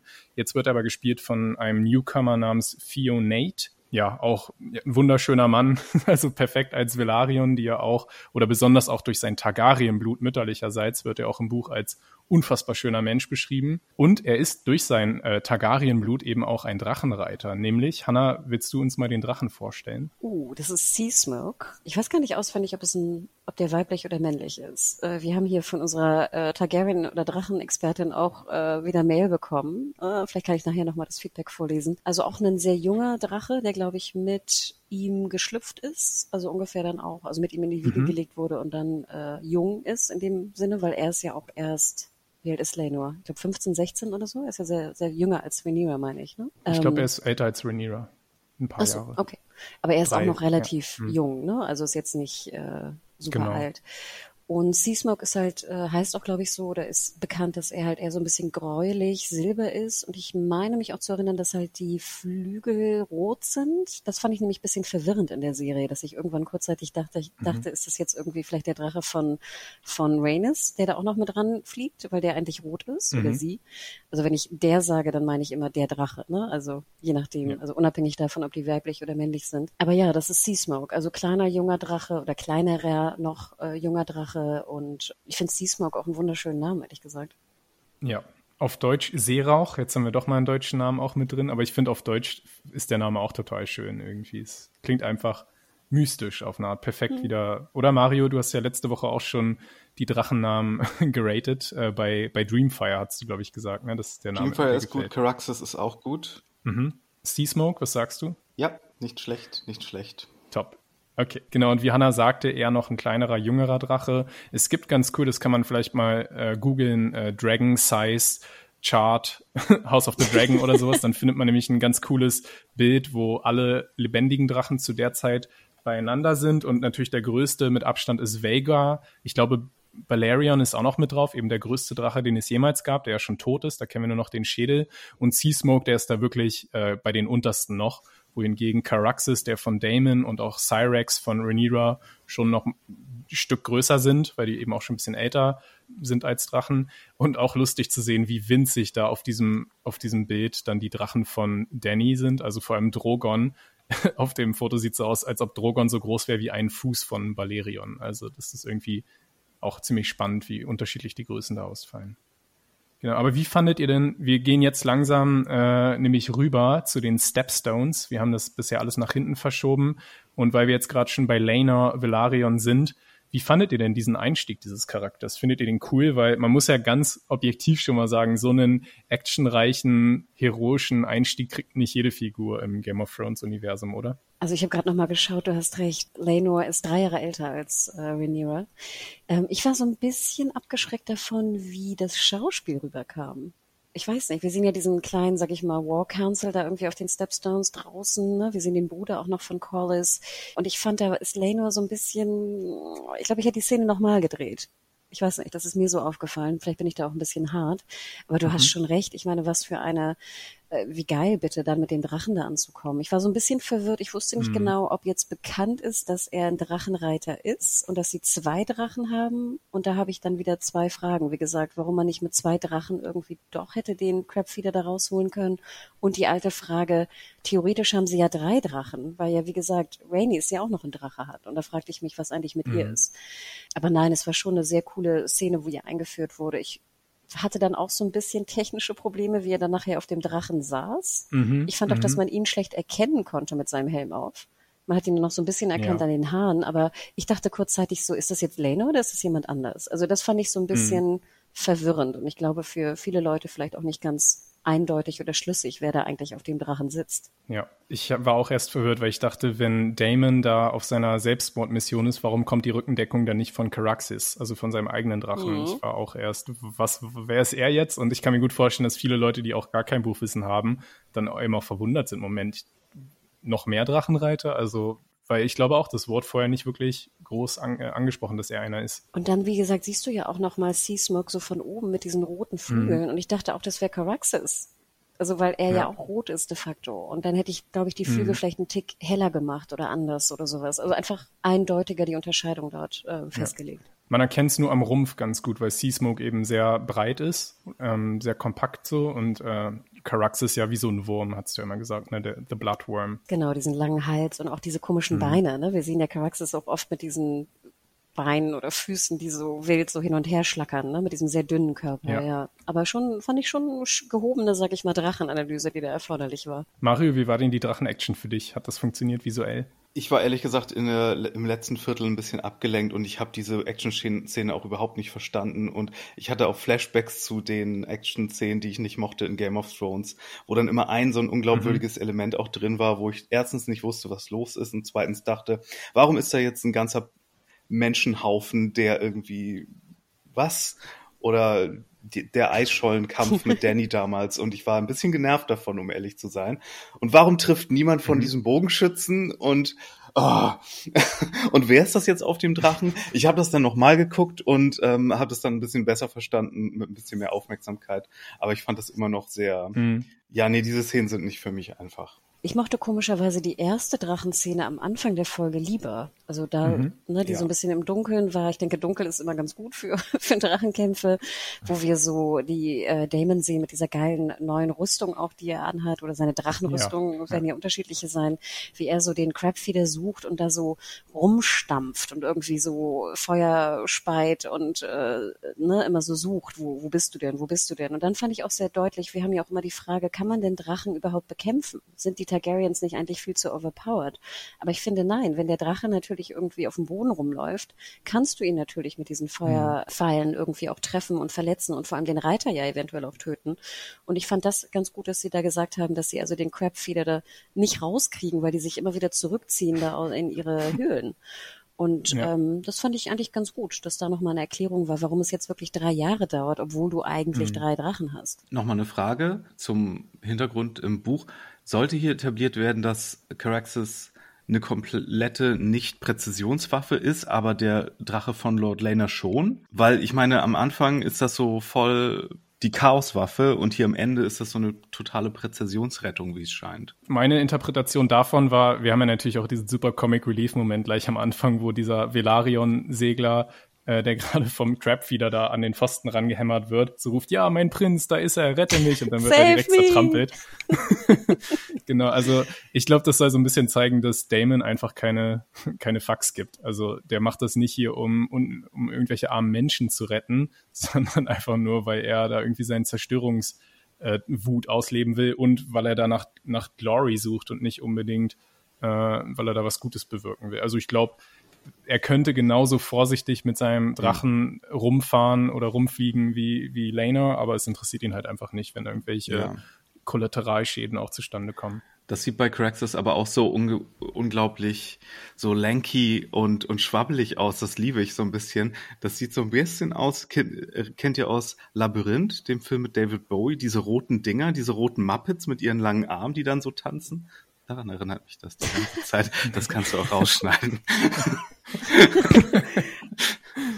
Nee, ich finde es, ich finde aber auch, ich finde es cool, dass, dass die sehr unterschiedlich sind. Und ich kann mir auch vorstellen, dass vielleicht auch manche Drachen schwieriger zu kontrollieren sind. Also dass Caraxes eher mhm. wirklich so ein bisschen wilder ist und, und ungezähmter, genau wie sein Reiter in dem Falle. Ne? Die, die haben ja auch gewisse Ähnlichkeiten ja. dann teilweise. Und das Sea Smoke Und auch eine Verbindung wir sehen ja auch, Entschuldigung, wenn ich da unterbreche, wie Damon von einem Pfeil getroffen wird und Caraxes da auch den Schmerz mitzuspüren scheint. Und Seasmoke ist halt, wie du sagtest, halt jung und ich glaube hier, äh, Leno ist ja auch ein bisschen noch lieb, ne? Der ist ja jetzt nicht so crazy wie vielleicht ein Damon, dass da einfach vielleicht der Drache einfach auch ein bisschen lieber und kontrollierbarer ist. Aber ich gebe dir recht, Mario, ich fand das schon ein bisschen Schwachsinn, dass, dass die so super, dass er so super exakt da so einen Kreis um Damon rum mhm. irgendwie Feuer speien kann. Fand ich auch ein bisschen scheiße. Ähm, bevor ich es vergesse, würde ich gerne noch mal einen Punkt zu Leno machen machen.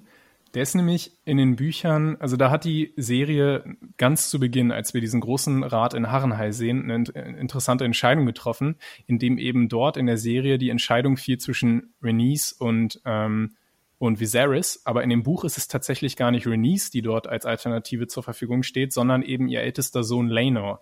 Das haben sie in der Serie abgeändert. Sonst wäre nämlich Laenor auch tatsächlich der äh, der die andere Wahl des Königs gewesen statt Viserys. Also im Buch finde ich dadurch den Charakter irgendwie auch noch viel wichtiger. Er wird jetzt sicherlich eine größere Wichtigkeit haben in Zukunft, wo wir ihn jetzt als Erwachsenen auch kennengelernt haben.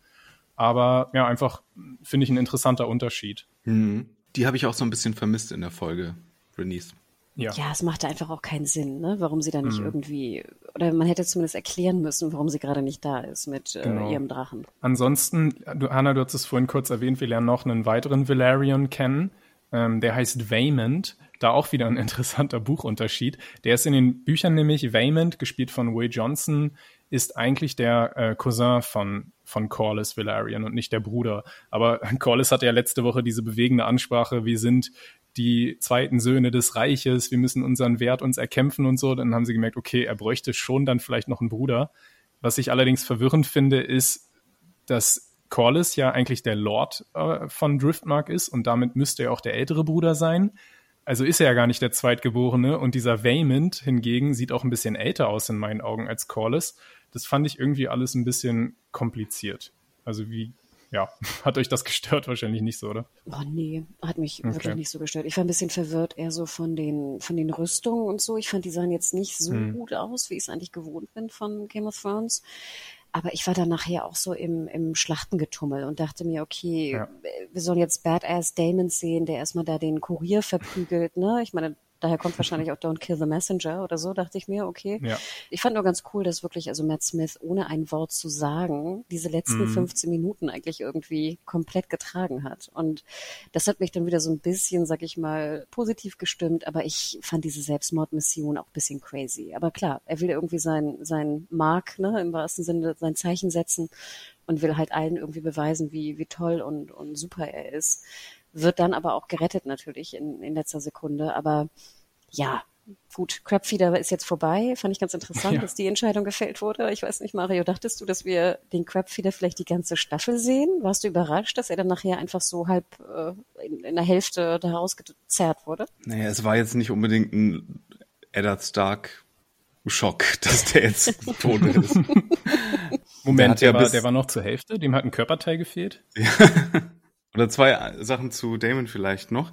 Ich meine, die sowohl Rhaenyra als auch er hatten ja jetzt so eine Bluttaufe in dieser Folge, aber ganz, aus ganz unterschiedlichen mhm. Motiven. Mhm. Sie hat das so aus Selbstverteidigung gemacht und er so auch im Kampf, aber auf sehr unehrhafte Weise. Er täuscht ja ne, mit so einer List erst äh, so ein, sich ergeben an und dann, nee, doch nicht. Bin gespannt, ob das nochmal wiederkommt, als so Foreshadowing vielleicht in irgendeiner Form. Aber viel mehr interessiert mich, hat Damon jetzt Grayscale eigentlich? Er kommt da komplett blutverschmiert an und fasst fast auch den Crabfeeder an, der Grayscale hat. Ja. Das ist eine echt gute Frage. Genau, also der, der Crabfeeder hat Grayscale, du hast es gesagt, die Ver Versteinerungskrankheit, die auch äh, Sir Jorah Mormont in der Mutterserie hatte. Und die wird eben über Berührung übertragen. Und das ist schon ziemlich achtlos von Damon, den dann einfach so anzufassen. Also ich weiß es nicht. Vielleicht wird das ein Element der Serie sein.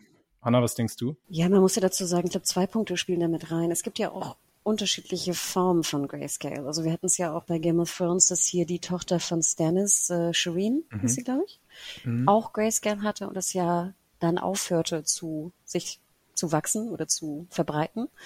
Also die Form gibt es ja auch. Kann ja sein, dass der, dass der Crabfeeder diese Version hatte. Wobei ich dachte mir schon, dass jetzt in den letzten Jahren das auch mehr geworden ist mit dem Grayscale. Mhm. Oder müsste ich die erste Folge nochmal gucken, wo wir ein Bild von ihm sehen.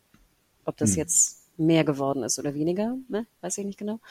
Und es spielt natürlich auch so ein bisschen dahin, dass die Targaryens ja auch immer denken, dass sie irgendwie so nicht krank werden können oder so, dass sie so mm. unbesiegbar und gottgleich sind, dass ihnen nichts passiert. Mm. Kann auch sein, dass das so ein bisschen angedeutet werden soll. Steindämon. Aber es kann, also ich würde sagen, dass beides so ein bisschen, also dass vielleicht Damon kein Grayscale hat dann in Zukunft, weil mm. das halt diese, diese abgemilderte Form ist, die aufhört, äh, sich zu verbreiten, oder dass es, äh, ja, diese, dass es mit reinspielt, dass sie so denken, sie sind so gottgleich. Ihnen passiert ja eh nichts. Also, dass Grayscale jetzt auch Varianten hat, ist mir ein bisschen zu real, Hannah.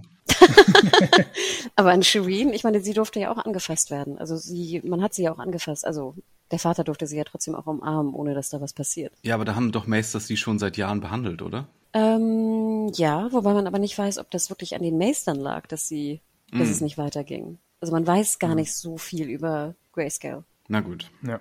Ich finde es ja ganz lustig auch, es gab zu diesem Crabfeeder unzählige Fan-Theorien, wer sich jetzt wirklich dahinter verbergen könnte, weil die Leute es irgendwie nicht gern mögen, wenn er einfach nur irgendein Mensch von irgendeinem Teil der Welt ist, der nicht so wichtig ist. Wie er ist nicht Sauron. ja, genau. Oder dass er vielleicht ein geheimer Targaryen-Prinz aus dem alten Valyria ist oder so. Ja, ist jetzt alles passé. Also der ist jetzt einfach tot. Und ich mag das immer ganz gern. Also vor allem, weil sie ihn jetzt drei Folgen lang so aufgebaut haben als super krassen Typen. Ja, und dann sieht man nicht mal, also einfach offscreen getötet, was ja irgendwie auch nochmal ein besonders trauriges Schicksal ist. Aber ich selbst, weil Hannah, hast die Frage ja gerade Mario gestellt, ich bin da gar nicht enttäuscht, weil, also ich fand das eine super Idee, dass man das am Anfang drin hat, diesen ganzen Stepstones-Plot, weil man da eben das Visuelle gleich mal ein bisschen rausfeuern kann und auch mal zeigen kann, wo das Budget eben ist. Aber ich bin auch andererseits froh, dass das jetzt vorbei ist und eben auch so schnell abgearbeitet wurde, dass es jetzt nicht noch sich eine halbe Staffel hinzieht, sondern dass Damon jetzt hoffentlich auch wieder nach King's Landing zurückkehren kann und da wieder mit in dem eigentlichen interessanten Konflikt auch äh, einwirkt. Hat euch, also ich denke, es ist auch ein Problem des Trailers übrigens, dass der Crab wieder so groß aufgebauscht wurde, weil er eben im Trailer auch äh, so als Bösewicht dargestellt wurde, als großer. Ja, ich habe das nochmal gegoogelt, wie das im, im Buch ist. Und da wird ja wirklich auch nur in einem Satz erwähnt, dass Damon ihn mit äh, Bloody Sister, nee, wie heißt das? Bam.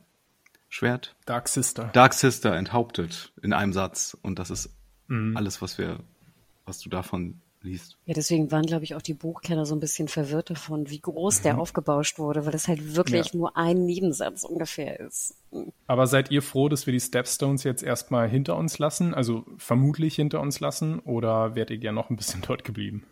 Nein, ich will Damon am Hof sehen. Ich will ja. Damon im ja, Game of Thrones sehen und nicht da irgendwie bei den Crabs irgendwie rumcrabben. ja, aber Hannah, du bist eh eine Krabbenhasserin. Genau, ich wollte gerade sagen. Ich war ganz froh, dass der Dude am Anfang von dem, von dem Drachenfuß da zerdrückt wurde. Wäre ich lieber, glaube ich, als von den Krabben gegessen worden zu sein. Ich habe noch einen Punkt, aber der ist eigentlich unwichtig. Vielleicht schneiden wir den raus. Äh, es ist nämlich, wenn man nochmal auf diesen Valerian-Stammbaum schaut, ähm, der relativ unausformuliert ist. Also da sind sehr viele freie Stellen, wo einfach nur unknown steht statt einem Namen. Deshalb wissen wir auch nicht, wie der Vater von Corlys und sein Bruder Vaymond heißt, aber wir wissen, wie der Großvater heißt, auch sein Vorgänger als Lord der Driftmark. Der hieß nämlich auch Damon, interessanterweise. Also so wie der Prinz Damon, genau gleich, weil die Valerians und Targaryens, die teilen sich manchmal auch Namen. Und ja, ich dachte mir irgendwie so, ob da irgendwelche Daddy-Issues oder sowas vielleicht mit reinkommen, dass äh, dass äh, Corliss deshalb sich an Damon wendet, um mit ihm irgendwie so ein gemeinsames Abenteuer zu haben. Aber ja, ich glaube. Ja, eine achte lieber auf, auf verloren gegangene Finger als auf irgendwelche Daddy-Issues mit Namen. Aber ein Daddy-Issue würde ich gern trotzdem noch ansprechen, nämlich der Punkt der Jagd. Weil das ist tatsächlich in den Büchern auch so, dass der Vater von Damon und Viserys bei einer Jagd ähm, gestorben ist. Das war nämlich Balon, der Sohn von dem großen König Jaehaerys. Der hat sich nämlich bei der Jagd irgendwie eine Blinddarmentzündung oder sowas zugezogen. Und ja, also das Thema Jagd ist, müsste eigentlich für Viserys auch ein rotes Tuch sein. Vielleicht kann das auch ein bisschen erklären, warum er bei der ganzen Sache nicht so viel Spaß hat und sich da mit Wein äh, wegrauschen muss. Ja, wobei ich dann keinen Alkohol trinken würde ungefähr, wenn ich die Gefährlichkeit von Jagd ähm, bedenke. Guter Punkt. ja, solange dir nicht irgendein Lannister da irgendwas reintut, ist ja alles in Ordnung. Ja. es waren genug Lannisters dort auf jeden Fall. Ich denke, wenn ihr nicht noch irgendwas zu dem ganzen Seastone, äh, Stepstone, sorry, ich glaube auf Deutsch heißt es Trittsteine, ich weiß nicht, ob sie es in der Synchronisation auch so nennen. Wenn ihr da nichts mehr zu habt, würde ich sagen, sind wir eigentlich schon am Ende. Wir haben diesmal ähm, noch ein anderes Outro-Theme diesmal, eine andere Musik als bei den beiden letzten Folgen. Äh, ein bisschen düsterer, nicht ganz so feierlich, würde ich sagen, weil wir eben auch als letztes Bild Damon haben, der da Blut überströmt und lebensmüde und ja, es war einfach ein finsterer Anblick, deshalb muss auch das Theme ein bisschen finsterer sein. Meine große letzte Frage an euch wäre, wie hat euch die Folge gefallen und wie viele, sagen wir, weiße Hirsche würdet ihr vergeben? Mario, vielleicht du zuerst. Ja, ich muss, ich muss ganz ehrlich sagen, ähm, es fiel mir doch ein bisschen schwieriger aus der Lord of the Rings Welt, die gerade komplett meinen Kopf okkupiert, wieder zurückzufinden in das hier. Und gerade bei der Action-Szene am Ende, wo ich ja sowieso immer so ein bisschen Probleme habe, dachte ich dann so, ach, was soll denn diese prollige Christopher Nolanifizierung von meinem Märchen-Fantasy? Und ähm, war schon so ein bisschen genervt. Und dann ähm, habe ich die Folge aber nochmal so im, im Sauseschritt die ersten Szenen geguckt und dann war ich doch wieder sehr angetan von den Palastintrigen und von dem ganzen äh, Succession-Gedöns und, und so. Äh, das mag ich dann ja doch wieder, wieder sehr. Und äh, das Ganze mit der Jagd war ja auch sehr konzeptionell, sehr schön gemacht. Das ist schon alles sehr gut. Mir ging es super ähnlich diesmal mit dir, ähm, Mario. Also vielleicht auch, weil wir wirklich dann ja Montag erst den Podcast zu Herr der Ringe aufgenommen haben. Aber ich war so tief da drin irgendwie dann doch, dass ich, als ich die Folge anfing zu schauen, ich da überhaupt nicht reinkam in die Game of Thrones Welt. Also ich jetzt auch noch mal besser verstehe, was du meintest. Das war wirklich schwierig und ich auch mit der Action-Szene nachher gar nichts anfangen konnte und auch ein bisschen genervt war davon. Und dann erst beim zweiten Mal gucken so ein bisschen äh, bin ich da irgendwie in den, in den Flow gekommen. Aber dass diese Doppelbelastung fast oder der Fantasy-Stress, wenn wir ihn nennen, Montag, Dienstag, ähm, dass der schon einen so ein bisschen Kürre macht im Kopf. Deswegen, also meine Lieblingsfolge war es bis jetzt nicht. Ähm, ich liebte auch alles um die Jagd, die Kutsche und der Endkampf. Das, das geht gegen mein, gegen, geht mir gegen den Strich. Und ich habe noch gar nicht angefangen, über Gardinen zu reden. Aber das ist noch ein anderer Punkt, der mich echt Kürre macht.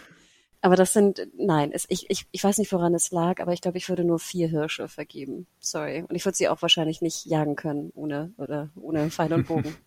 Also für mich war es tatsächlich äh, die stärkste Episode der bisherigen Staffel. Ich fand es noch einen Tucken interessanter als den Pilot. Ähm, liegt vielleicht eben auch daran, dass ich gerade nicht hier in meinen Mitte-Erde äh, Träumen auch versunken bin, so wie ihr. Ich fand einfach, genau wie du sagtest, Hanna, also alles um die Jagd herum war wunderschön anzusehen. Ich liebe das, wenn die Charakterarbeit eben auch nicht einfach nur ganz normal in den Räumen, die wir immer sehen, stattfindet, sondern dann eben auch mal ein kleiner Ausflug stattfindet. Die Action-Szenen, also das gesamte Ding, dieser Plan, wie sie den Crab-Feeder da jetzt zur Strecke gebracht haben, der war total dumm. Und der war Game of Thrones Staffel 8 Niveau dumm, würde ich fast mitgehen, Mario. Aber es hat für mich sogar ein bisschen gepasst, weil wir einfach gesehen haben, dass Damon so völlig frustriert und lebensmüde ist. Dem war es egal so. Also was jetzt aus ihm passiert. Deshalb ist auch so ein dummer Plan irgendwie dann halbwegs charakterkonform. Und für mich war es ein perfektes kleines Sandwich, dass wir eben am Anfang die, die eine große Schlachtszene haben, dann den eigentlichen Superteil der Episode, das, was für mich auch Game of Thrones und House of the Dragon ausmacht, tolle Dialoge und Set-Pieces und dann am Ende halt nochmal ein bisschen Action, das kann ich dann schon verkraften, so. Das fand ich deshalb auch gut gepaced, dass es am Anfang und am Ende steht. Äh, deshalb für mich wirklich eine unglaublich tolle Episode. Ich habe vorhin, glaube ich, auch ein, zwei Mal erwähnt, einige Einstellungen, die einfach so im Auge blieben, zum Beispiel am Lagerfeuer oder von mir aus auch da, wo Damon dann die weiße Fahne schwingt und das Schwert so hoch hält. Das sah einfach super aus. Deshalb, ja, ich war, ich war begeistert. Von mir gibt's viereinhalb äh, Hirsche, weiße Hirsche. Ich habe noch ganz kurzes Feedback. Ich würde das aber ja, super natürlich. schnell abhaken. Also mhm. tut uns wirklich auch ein bisschen leid. Uns wurde auch gesagt, wir sollten nicht zu lang das Feedback machen oder generell die Folge vielleicht auch ein bisschen kürzen.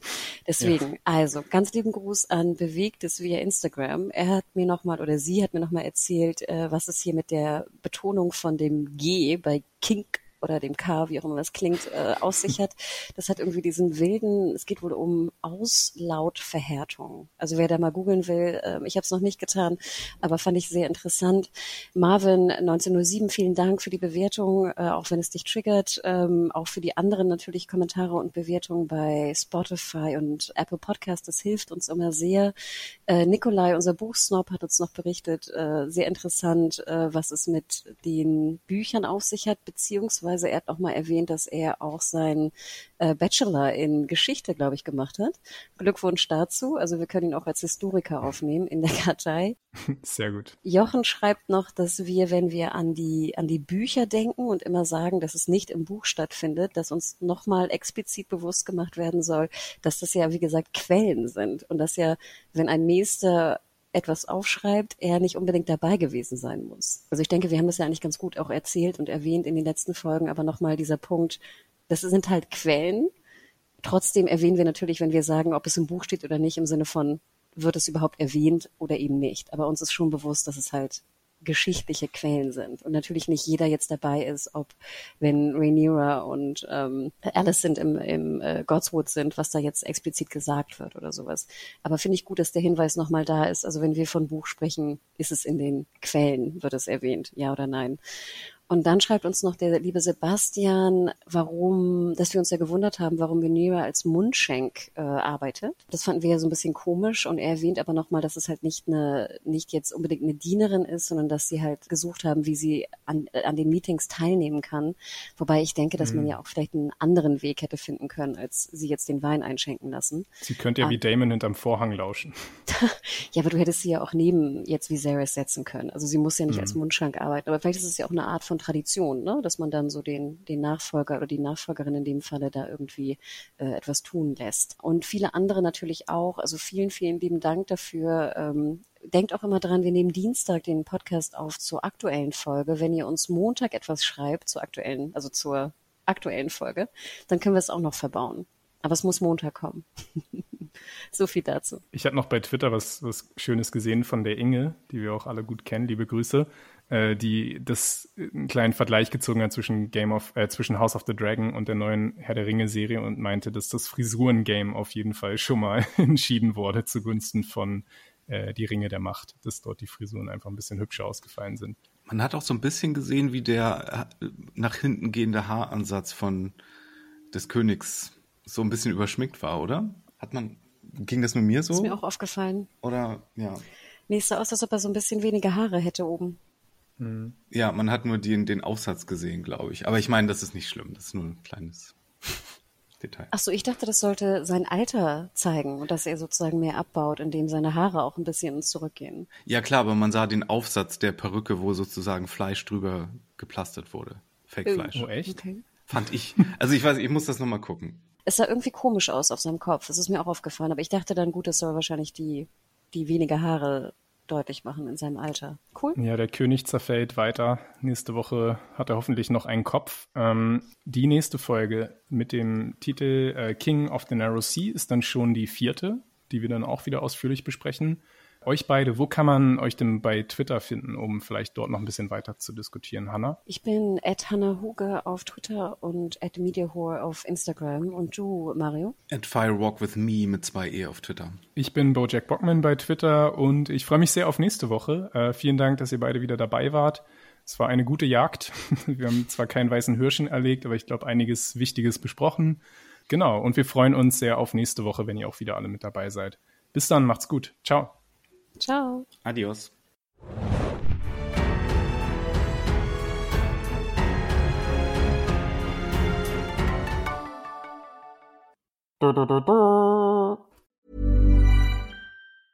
Even when we're on a budget, we still deserve nice things.